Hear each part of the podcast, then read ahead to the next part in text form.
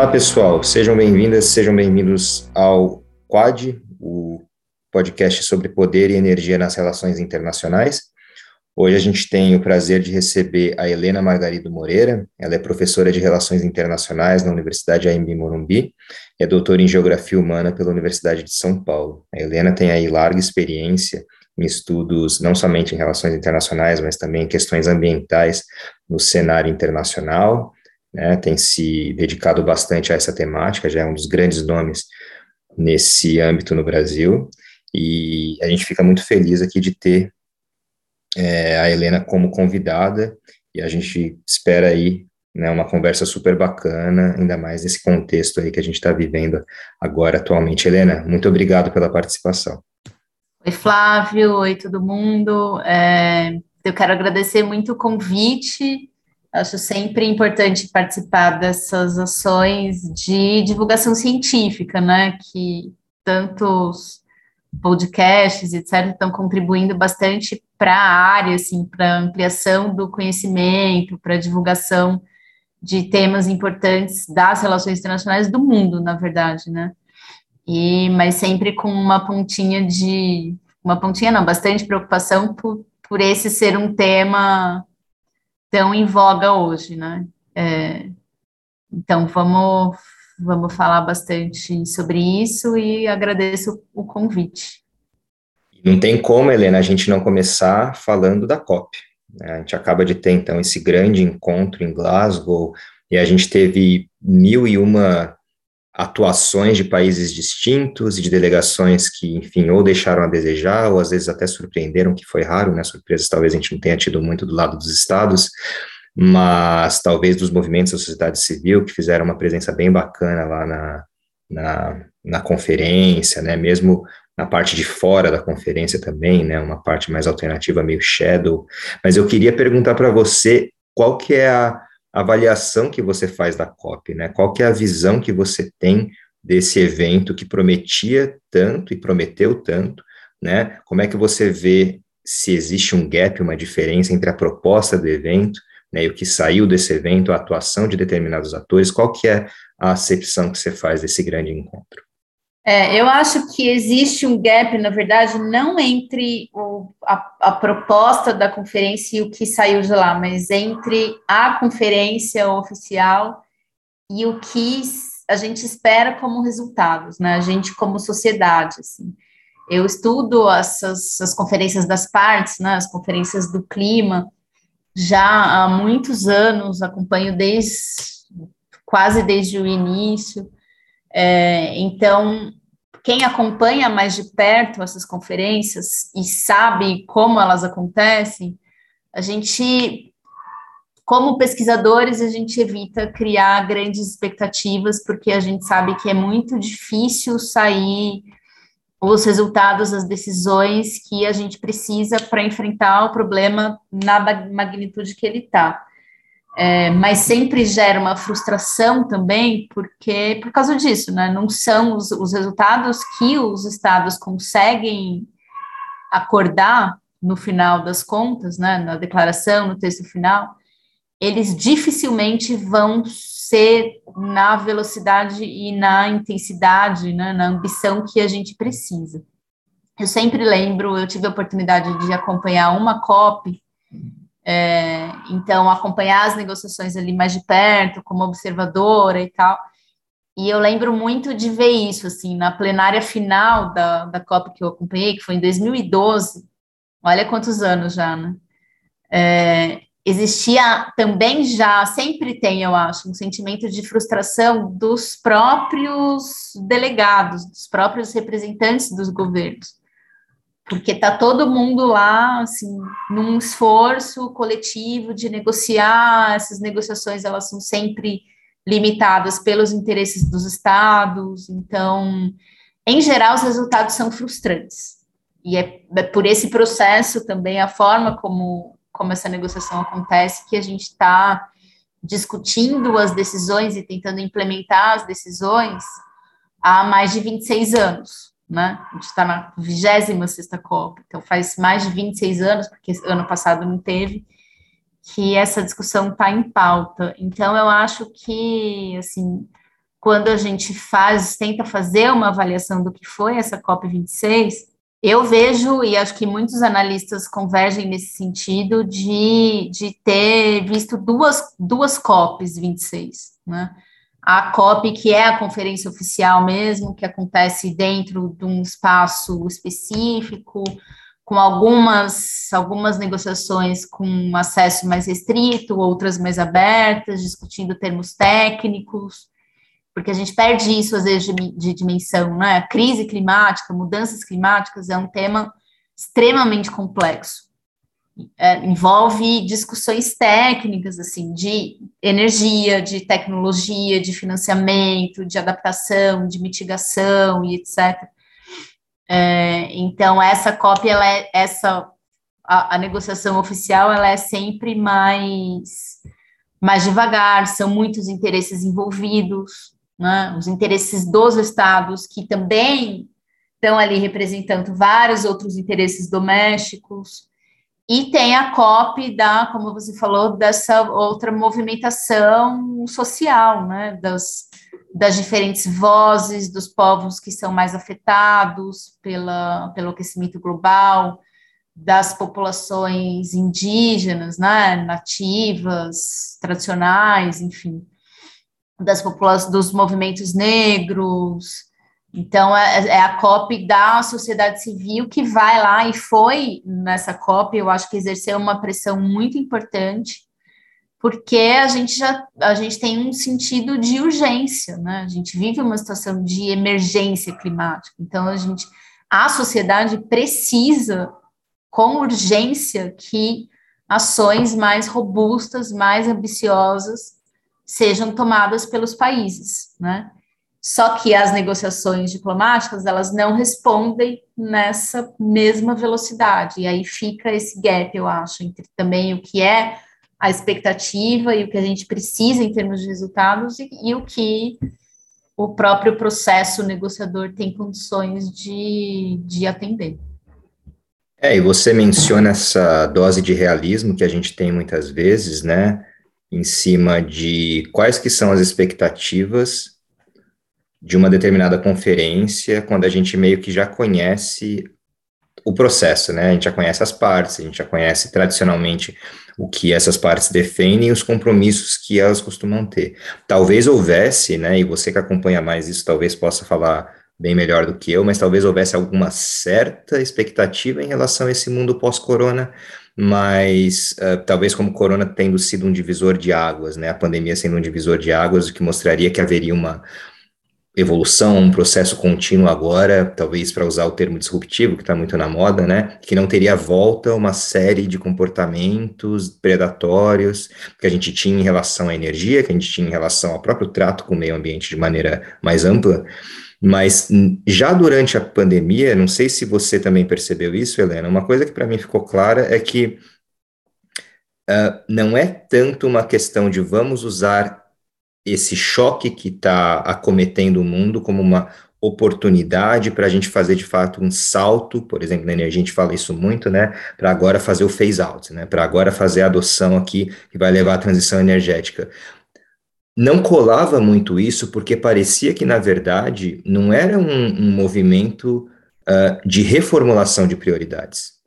Né? Parecia que, na verdade, era somente um movimento de adaptação de algumas dinâmicas específicas, né, locais, mas que quando as coisas voltassem ao business as usual, né, uh, ia ser muito parecido, as mudanças seriam muito poucas. É, e de fato é o que a gente está vendo em algum grau, né?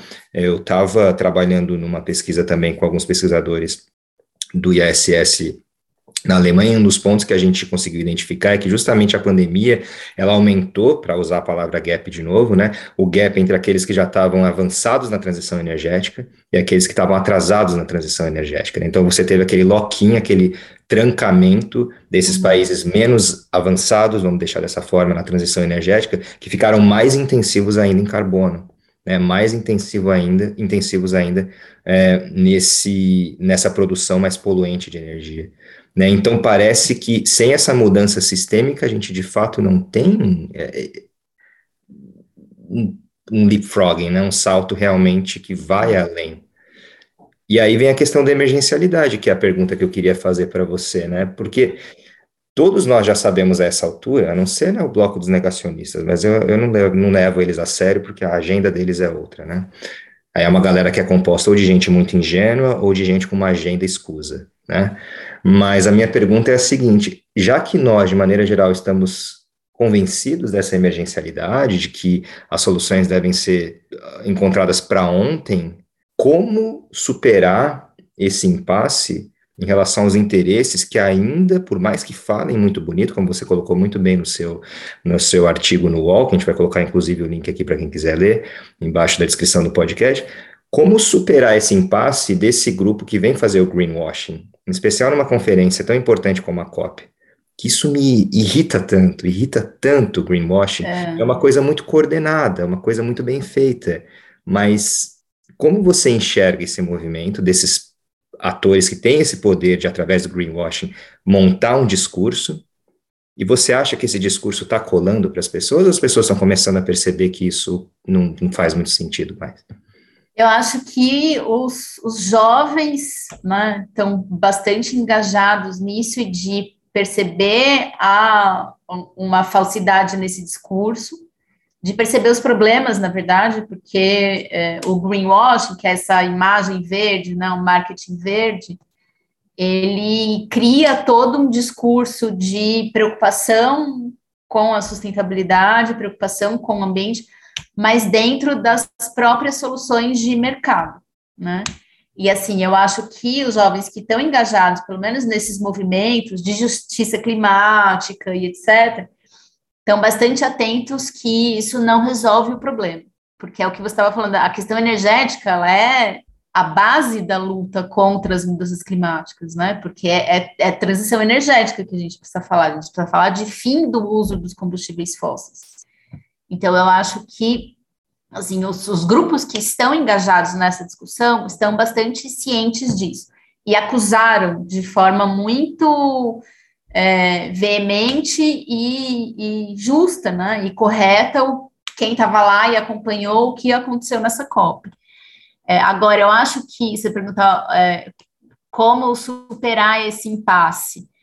Eu acho que a gente, primeiro, tem uma disputa de narrativas aí, claramente, né, que é a narrativa do, do, do que a gente está colocando como greenwashing, que é a narrativa dos interesses privados e tal de encontrar e que é muito encampada por vários governos, porque afinal de contas a gente sabe que os interesses dos setores privados influenciam muito na formulação do interesse nacional dos estados. Então tem esse tem esse lá tem essa narrativa de que o próprio sistema, o próprio modelo, o mercado, a tecno, o desenvolvimento tecnológico pode oferecer as soluções e tem a narrativa da, da justiça climática, né, do Green Deal, da transição justa, da, da emergência climática, né, de se entender que a gente só vai, de fato, lidar com esse problema de forma eficiente se a gente fizer a transição energética completa para fontes renováveis e tal. Então, o que está de fundo aí é a gente está nesse momento, eu acho, de disputa narrativa. E nesse sentido, essa COP foi muito importante, porque deixou isso muito claro.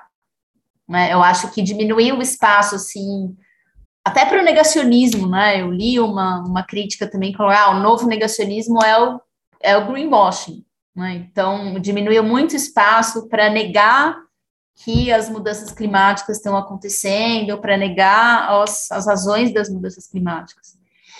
E aí eu acho que esse é um aspecto fundamental para a gente ter esse salto para ação concreta, porque uma coisa que eu, eu, vejo que força bastante os países a, ou que pressiona bastante os países a tomarem decisões mais ambiciosas, são as mudanças que estão tá acontecendo.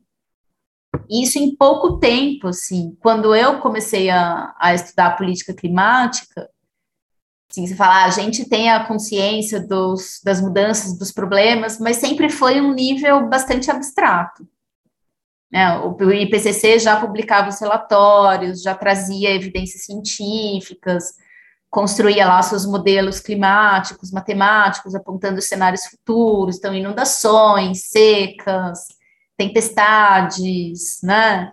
É, mudanças nos padrões pluviométricos e tudo mais.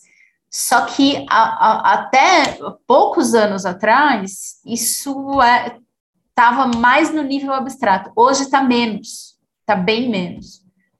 Eu acho que a, a sociedade, de uma forma geral, sente em várias partes do planeta, já no cotidiano, as, os impactos do aquecimento global. Né? O ano passado, mesmo em pandemia, isso ficou muito claro. Esse ano, de novo, né? o, céu laranja em São Francisco, a costa da Grécia e da Itália pegando fogo, o Pantanal pegando fogo, a Amazônia pegando fogo. Então, é claro que isso não é tudo 100% resultado das mudanças climáticas. Tem ações humanas criminosas envolvidas nisso, mas as secas, né?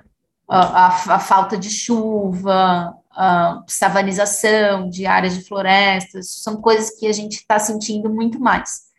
E é isso que, aí esse relatório, o último relatório do IPCC, eu acho que contribuiu muito para isso, porque eles trouxeram de uma forma mais clara e mais enfática, eu acho, esse sentido de urgência. Assim, tipo, o planeta já aqueceu mais de um grau Imagina, a gente já aqueceu 1,1 grau, desde os níveis pré-industriais até hoje. O compromisso todo né, do, das negociações climáticas é evitar que esse aquecimento ultrapasse 1,5. Então, falta 0,4 graus. Se a gente continuar no cenário business as usual, a gente vai aquecer mais do que isso, e o IPCC traz as consequências. Se a gente já está sentindo as consequências com 1,1, com um ponto e meio, com um ponto cinco elas são piores, com dois elas são piores ainda, né? O cenário ele só vai piorando. Então eu acho que as evidências científicas elas têm sido cada vez mais importantes para trazer esse sentido de urgência. Então esse é um, é um fundo importante. Outra coisa que é o fundo importante, que aí vem esse discurso do greenwashing que você estava falando, e dos interesses privados, né, é uma disputa tecnológica de fundo, que eu acho que a gente está vivendo. Né?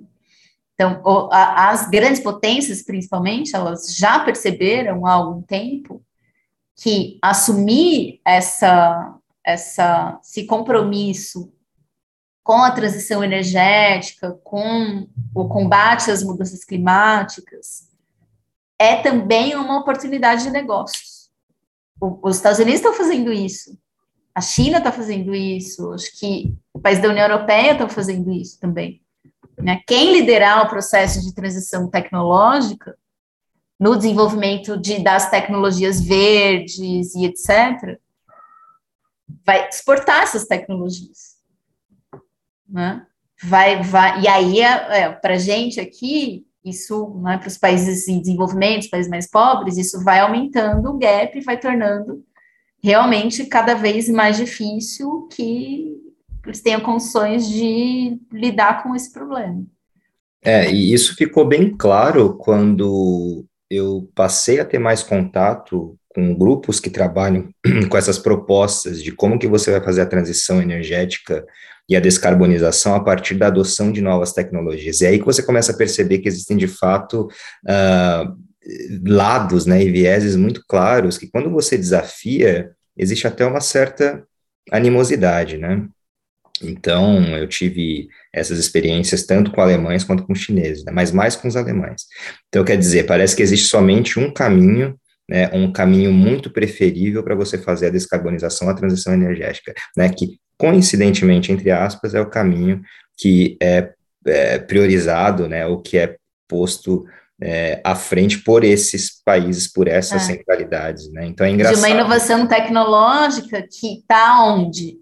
né? Exato. Quem que está investindo nisso? Quem está criando essas novas tecnologias? Quem vai vender essas tecnologias? Exato, exato. E é, é engraçado como tudo realmente é, é mercantilizável, né? Se é mercantilizável, Sim. aí vai ser a solução que a gente vai encontrar. Caso contrário, não entra no bolo. Né? Caso, caso contrário, é uma coisa muito imaginativa, muito uh, utópica, muito etérea, na, não é para o mundo real e etc. É interessante como a gente pensa nas soluções somente desde o ponto de vista que elas de fato podem ser transformadas em mercadorias ou em serviços é, a serem fornecidos. Né? Se e for... eu acho que essa, esse é o cerne dessa disputa narrativa que eu estava comentando sobre as negociações climáticas, que é isso, assim é, quando você olha para o processo negociador, o que, que facilita o processo, o que, que engaja os estados e tal?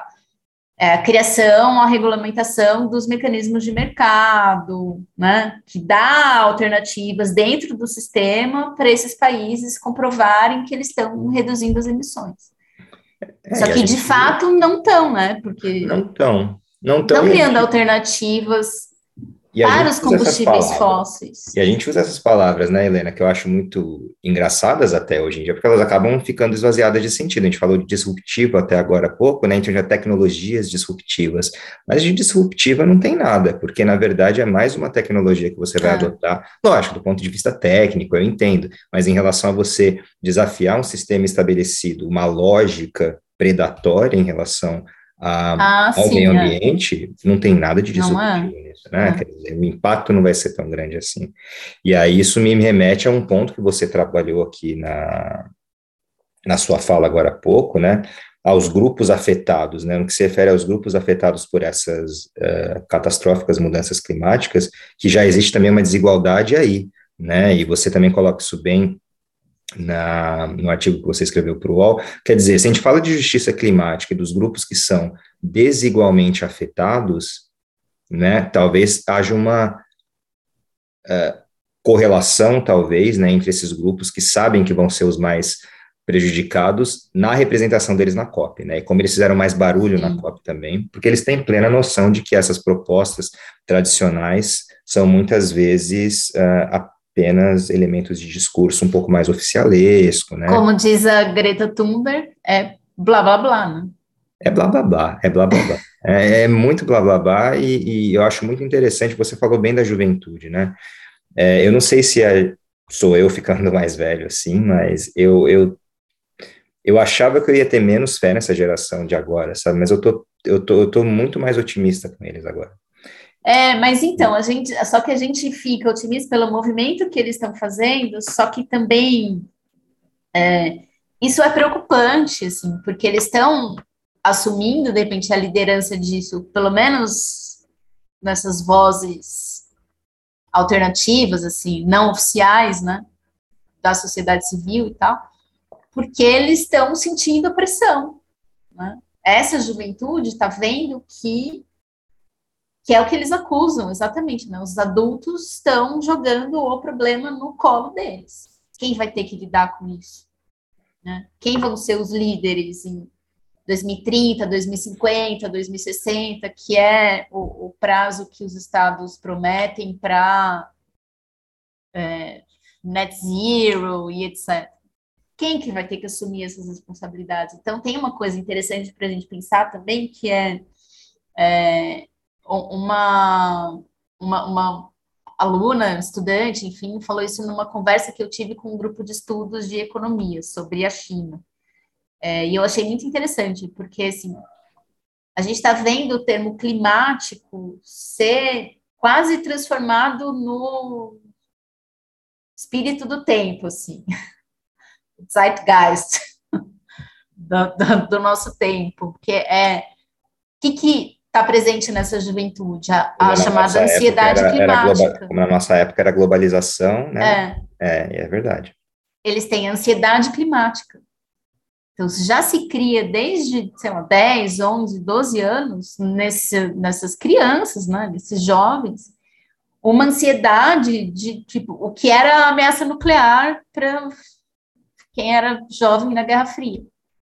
Né? Tipo, o mundo vai acabar, ansiedade climática. Tem o, o termo também litigação climática, né?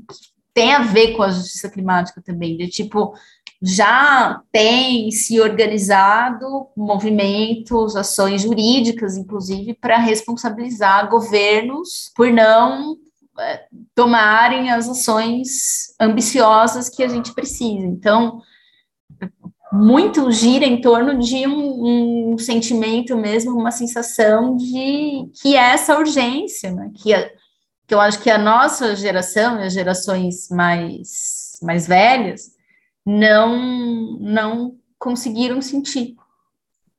Eles estão sentindo, então tem um peso também sobre eles de quase que liderar o processo, né? Então é, é inspirador a gente vê esses movimentos, mas também é é preocupante porque é um, é um peso que a gente está deixando para eles carregarem. É um, é um peso que eles não deveriam ter que carregar. Né? É, então, exato. a grande verdade é, durante vários momentos históricos, a juventude foi de fato a solução para mudanças reais. Né? A gente tem que pensar que durante a própria Guerra Fria, movimentos anti-ditadura, né, no Brasil e no mundo, né, geralmente vem da juventude, né, então parece que em um determinado momento da vida de muitas pessoas, mesmo de quem questionava antes, é, há uma acomodação, né? Só que isso num nível sistêmico é muito perigoso, em especial dada essa emergencialidade da mudança climática, né? E, e, o nível das, das mudanças que são necessárias, né? Porque o que, que eles pedem, por exemplo, é deixar os combustíveis fósseis no subsolo. A gente não pode mais usar, né? Tem outro termo que eu vi, já via Greta Thunberg falando isso e outras lideranças, enfim, a gente tem que parar com essa ideia que a gente também coloca para quem é jovem, do tipo, né? Você tem só essa vida, tem que aproveitar ao máximo e tal. Não, né? O que, que quer dizer aproveitar ao máximo? Não é? é as coisas não podem continuar acontecendo da forma como elas acontecem hoje. Então, é acho que o um, revolucionário dessa juventude está nisso, talvez. Né? E é de um imediatismo. Mudar o padrão de vida né? mesmo, modo de vida, assim. Total, muito. né? E é de um imediatismo essa argumentação das gerações mais antigas, nas quais, na, é. entre as quais a gente pode colocar a nossa, né? Vamos ser nossa, sinceros aqui. E é, não somente, tá, você tem que aproveitar aqui agora, carpe diem, blá, blá, blá, mas também Isso. é você chamar ou você acusar esse discurso contrário ao status quo como não realista. Ó, oh, mas é que vocês não conhecem a realidade do mundo, vocês não conhecem como que as coisas realmente funcionam. Ah, essa transição não pode acontecer do dia para a noite, né? Ela realmente demora, é. ela leva um tempo e etc. Mas se insiste tanto nessa uh, questão mediata que a gente esquece que o ser humano, de fato, ele é montado na sua história, ele é bem sucedido na sua história, porque ele resolveu fazer esses saltos gigantescos quando parecia que não era, não era possível.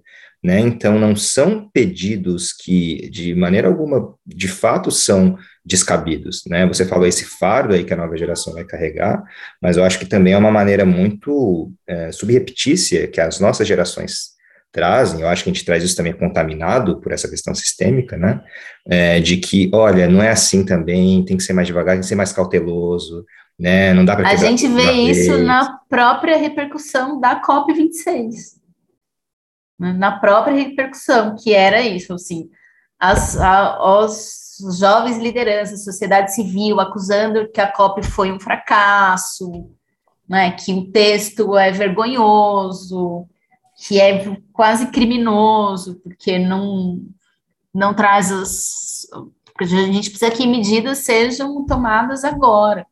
E aí, por outro lado, você vê né, os líderes e etc., contemporizando do tipo, ah, não, essa COP foi um marco, porque traz menções históricas que nunca tinham sido feitas antes. Mas isso é importante a gente saber também, para a gente ver, ó, olha que absurdo, né? A gente está na COP 26, de uma convenção que foi estabelecida em 1992, as conferências do clima começaram em 1995, cuja a raiz principal do problema é o uso intenso de combustíveis fósseis, sobre os quais todo o modelo de desenvolvimento do mundo está baseado, e a necessidade de reduzir, não é nem fez, fez alto, como você falou, né, de reduzir os usos dos combustíveis fósseis, só foi mencionada pela primeira vez agora. Então, eu acho que isso dá bem a dimensão, assim, de como, sabe, por um lado, você pode encarar como histórico, porque olha, é a primeira vez que isso está no documento, mas por outro, né? Já não era sem tempo, né? Você não tem que aceitar que isso é histórico. Né? Não, você tem que só entender que isso é assim, um atraso absurdo.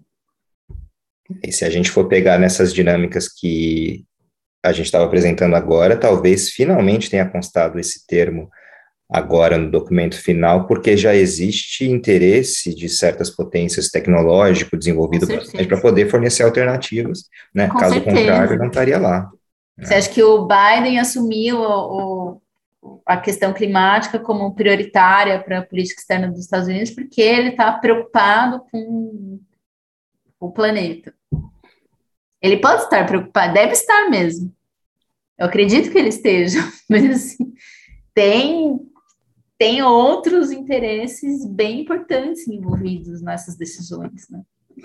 A gente fala desse processo inteiro de já estarmos na COP26, ainda estarmos, na verdade, na COP26, né? Quem dera não tivéssemos que ter mais COPs, né? Pelo menos é, com essa regularidade, sem decisões de fato de monta que um, desafiam, né, esse sistema da maneira estabelecida como que ele está, de maneira contundente, né? A gente é da geração do Capitão Planeta, né? Eu acho que a gente tinha é, pelo menos na, na, época que eu me lembro como moleque, assim, a ideia de que de fato tá, se está fazendo algo em relação ao meio ambiente, né?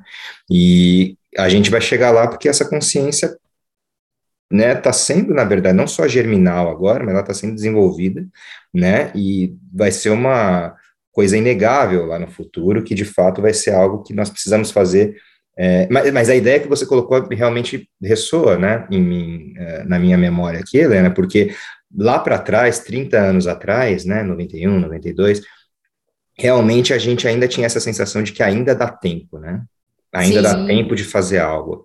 Hoje a gente realmente já está com a corda no pescoço, né? Com a corda no pescoço. E aí um ponto, assim, para a gente já ir chegando no nosso, no nosso encerramento, né? Eu gostei também de vários relatos que eu li sobre o andamento da COP, desses grupos que estavam lá, né? uh, que eram os grupos em especial não representados oficialmente, e que foram trazer as suas vozes e tudo mais, né? a gente sabe que foi um movimento, ou foram movimentos muito bonitos também. Por outro lado, também existe na COP, eu li bastante reclamação em, em relação a vários ativistas, a várias ativistas, a vários grupos sociais, há um certo tokenismo, né, desses grupos na COP, ou seja, eles estavam lá muitas vezes, vários deles sentiam como se fossem, de certa forma, amuletos, né, que demonstravam quão aberta a COP estava para receber essa galera de comunidades da terra e tudo mais, mas que, de fato, na hora de você trazer é, as reclamações e os anseios e as visões, inclusive, desses que são os povos que uhum. mais sofrem com as mudanças climáticas, na verdade, eles não tinham essa abertura, né? É. E você vê, Helena, esse tipo de engajamento dessas comunidades que de fato agora talvez estejam mais cientes do papel que elas podem ter nesse processo, sendo é, mais levadas a sério pelas comunidades oficiais, pelos estados, pelas empresas, ou está se criando um cisma e a gente ter dois tipos de discursos, que é o discurso para facilitar aqui sistêmico e antissistêmico, que não vão se encontrar, que vão ser paralelos e vão ter cada um uma lógica distinta, ou esse discurso meio antissistêmico está conseguindo de fato adentrar nesse nessa narrativa, como você tinha colocado, mais oficialesca e mais mercadológica? Nossa, essa é uma é excelente pergunta, de muito difícil de responder, porque eu tendo a enxergar muito essa disputa, assim a, a disputa de narrativas, a disputa de interesses, o, como você colocou, o sistêmico e o antissistêmico. Acho que a gente está num momento do, do mundo também, da nossa história, é, em que parece que não, não existe tanto espaço mais para acomodações, né? De interesses e, e visões, assim. Eu acho que a gente eu, eu me pego pensando nisso muitas vezes, assim, a gente está caminhando para uma situação mais confrontacionista. Porque é isso, né? Assim, se, se a gente pensar que os discursos, as falas, né, as demandas das dos povos indígenas, por exemplo. Eles vão sendo abraçados pelo discurso sistêmico, dá a impressão que tem alguma coisa errada. Né, no sentido de que a voz de fato ela não está sendo dada, porque assim, é o que você colocou, fica mais como uma aparência de olha como a, a é representativa, e na verdade não foi, né? Tem muita acusação de que essa COP foi uma das mais excludentes. É, mas eles não estão, de fato, no centro das decisões. Essa foi a acusação, inclusive, da Tsai Surui, a representante indígena brasileira, que falou na, na abertura da COP26. Ela falou: a gente precisa estar no centro das decisões, de fato né? E assim, colocar os povos indígenas, por exemplo, no centro das decisões, significa necessariamente, para mim, é, mudar toda a visão né, que, que se tem, ou toda a estruturação que a gente tem de formas de combater a emergência climática. Assim, se a gente considera os, os povos indígenas no centro das decisões, não dá para ficar, não daria para ficar discutindo, por exemplo, regulamentação de mecanismo de mercado. Não é, não é que é assim completamente incongruente. Eu acho que considerando que a gente sempre precisa de um meio do caminho aí para fazer as coisas avançarem, talvez receber pagamentos para proteger a floresta é um, um, faz parte de um mecanismo de mercado, né? Agora, você precisaria disso se o Estado de fato implementasse políticas de combate ao desmatamento e proteção das populações indígenas? Penso que não, os, os mecanismos de mercado eles não seriam tão essenciais assim pensando no, no que é necessário para lidar com o problema. Então, é, é, é uma questão muito difícil mesmo de responder, porque traz, traz visões de mundo que, que são diferentes. Né? Sim. E, e, e eu não sei o quanto que isso também é feio, né? Mas eu acho que tangencia um pouco o que você falou a partir do momento que determinadas vozes, no, que no começo pareciam mais desafiadoras, mais confrontadoras, né, no momento que elas são assimiladas por esse tipo de discurso mais oficial, né, é, a gente fica com a pulga atrás da orelha, né, porque se são vozes que são contrárias ao sistema, que elas estejam certas ou não, na forma como elas estão apresentando aquilo, ou em soluções, mas se elas estão colocando isso contra o sistema e, de repente, vozes sistêmicas as assimilam, né, o que, que isso significa de fato? E é, fico pensando, às vezes, que, de fato, é uma, às vezes, um, um, uma renovação desse tokenismo, uma renovação, às vezes, desse greenwashing, né, se apropriando, muitas vezes, de vozes que outrora pareciam desafiadoras, né, para você dar mais fôlego para o business as usual né, para parecer uma coisa mais inclusiva, né? É. Ao mesmo tempo em que aí e aí a dificuldade de pensar sobre isso, assim, também tem que sentar para dialogar, né? Tem que sentar para negociar, tem que fazer as articulações necessárias, tem que e isso a gente vê também muito a, a sociedade civil fazendo nessa COP, em outras, e eu acho que isso vai aumentar cada vez mais, assim, porque as soluções elas precisam ser coletivas, né? elas precisam ser coletivas, ainda que a, as forças elas sejam desiguais, elas sejam muito assimétricas, né? Mas é, tem que tem que haver diálogo, tem que sentar na mesa, tem que tem que negociar. Então, até que ponto também só a postura confrontacionista ela ajuda a resolver o problema. Assim, eu, eu realmente não sei, né? São, são coisas para a gente pensar e ir acompanhando.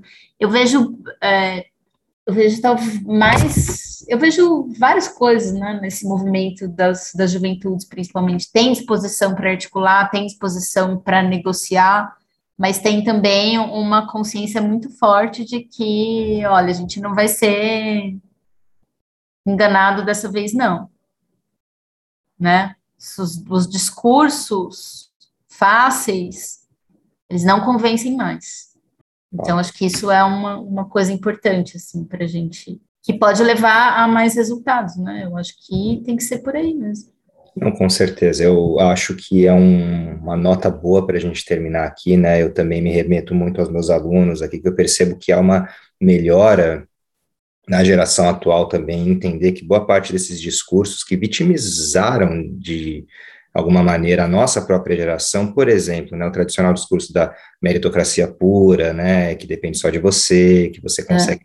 É. Eu acho que esse tipo de discurso também em relação né, a você conseguir adequar determinados tipos de comportamento através de opções sistêmicas, por exemplo, né, que o greenwashing faz, resolveria o problema e tudo mais.